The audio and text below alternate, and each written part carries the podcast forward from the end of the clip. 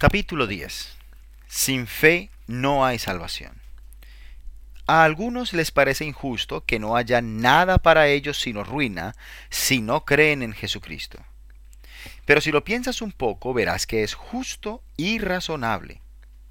Creo que está claro que no existe ninguna forma de que un hombre pueda tener fuerzas excepto comiendo.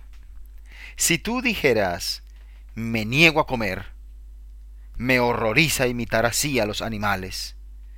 Ya podrías ir a China o a todos los países del mundo, suponiendo que vivieras el tiempo necesario, que no encontrarías clima ni costumbre que te sirviera para seguir vivo si te negaras a comer. ¿Te quejarías entonces diciendo, es injusto que tenga que morir porque no creo en la comida? Si eres tan tonto como para dejar de comer, no es injusto que tengas que morir. Ocurre exactamente igual con la fe. Cree en el Señor Jesucristo y serás salvo. Hechos 16:31. Si no crees, no es injusto que seas condenado. De hecho, sería extraño que así no fuera. Un hombre sediento se halla ante una fuente. No, dice, no tocaré ni una gota de agua mientras viva. ¿No puedo calmar mi sed de otra manera? Le respondemos que no, que tiene que beber, o si no, morirá. Él dice, no pienso beber, pero es injusto que yo tenga que morir por ello. Es cruel e intolerante decirme eso. Se equivoca. Su sed es el resultado inevitable de desobedecer una ley de la naturaleza. Tú también debes creer o morirás. ¿Por qué negarse a obedecer la orden? Bebe, hombre, bebe. Recibe a Cristo y vive. Ese es el camino a la salvación. Para entrar en él debes confiar en Cristo. Pero no hay nada de injusto en el hecho de que perecerás si no confías en el Salvador. Imagínate a un hombre que navega por el mar. Tiene un plano que, si lo estudia bien y con la ayuda de la brújula, le guiará hasta el destino de su viaje. La estrella polar brilla en los huecos entre las nubes. Ella también le ayudará. No, dice él, no quiero saber nada de tus estrellas. No creo en el Polo Norte, y no prestaré atención a esa cosita dentro de esa caja. Es una aguja como cualquier otra. No tengo ninguna fe en tu mapa y no quiero saber nada de él. El arte de la navegación no es más que un disparate ideado por gente cuyo único propósito es ganar dinero, y a mí no me van a estafar. Este hombre no llegará nunca a ningún puerto, y dice que eso es injusto, muy injusto. Yo no lo creo así. Quizá tú seas de esos que dicen, no pienso leer las escrituras, no pienso escucharte hablar de Jesucristo, yo no creo en esas cosas.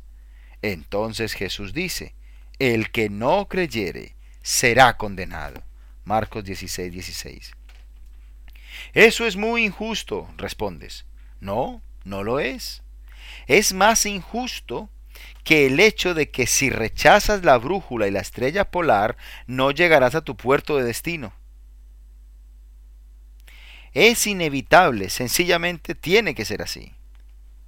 Dices que no quieres saber nada de Jesús y su sangre y te niegas a hablar de todo lo que tenga que ver con religión te será difícil despreciar y reírte de estas cosas cuando llegue la hora de tu muerte, cuando tengas que secarte el sudor frío de tu frente y tu corazón lata contra tus costillas como si quisiera salirse y escapar muy lejos de Dios. Oh alma, descubrirás entonces que aquellos domingos y aquellos cultos en la iglesia y este viejo libro son algo más y mejor de lo que pensabas te asombrará ver que fuiste tan simple que rechazaste toda ayuda para la salvación. Por encima de todo, qué dolor supondrá haber rechazado a Cristo. Esa estrella polar es la única que puede guiar al marinero al puerto de descanso. ¿Dónde vives? Tal vez vivas al lado de un río y tengas que cruzar un puente para poder llegar a tu casa. Pero has sido tan tonto como para forjarte la idea de que no crees en los puentes, ni en los barcos, ni aun en la existencia del agua. Dices, no voy a pasar por ningún puente, ni pienso subirme a ningún barco. no creo que haya un río, ni que exista eso que llaman agua. Te vas hacia tu casa, y enseguida llegas al viejo puente, pero te niegas a cruzar por él. Un poco más allá hay un barco, pero has decidido no subirte a él. El río está ahí, pero has resuelto no cruzarlo del modo habitual.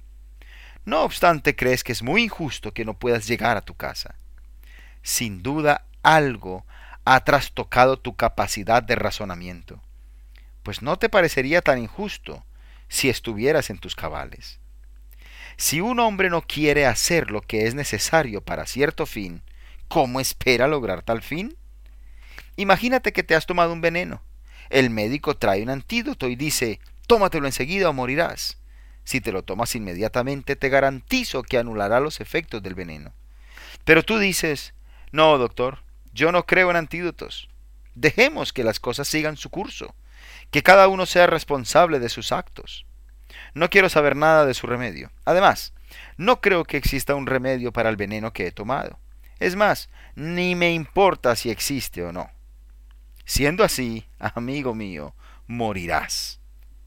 Cuando el forense haga una investigación acerca de tu cadáver, el veredicto será se lo merecía. Lo mismo te sucederá si habiendo escuchado el Evangelio de Jesucristo dices, soy un hombre moderno, demasiado como para preocuparme por esas ideas pasadas de moda sobre la expiación. No pienso escuchar predicador alguno hablar sobre sacrificios y derramamientos de sangre. Si es así, cuando mueras, el veredicto que dará tu conciencia, que estará presente en la investigación final que se llevará a cabo ante el rey, será suicidio. Destruyó su propia alma. Así lo dice el viejo libro. Tú perdiste, oh Israel. Oseas 13:9. Querido oyente, te lo ruego, no te pierdas.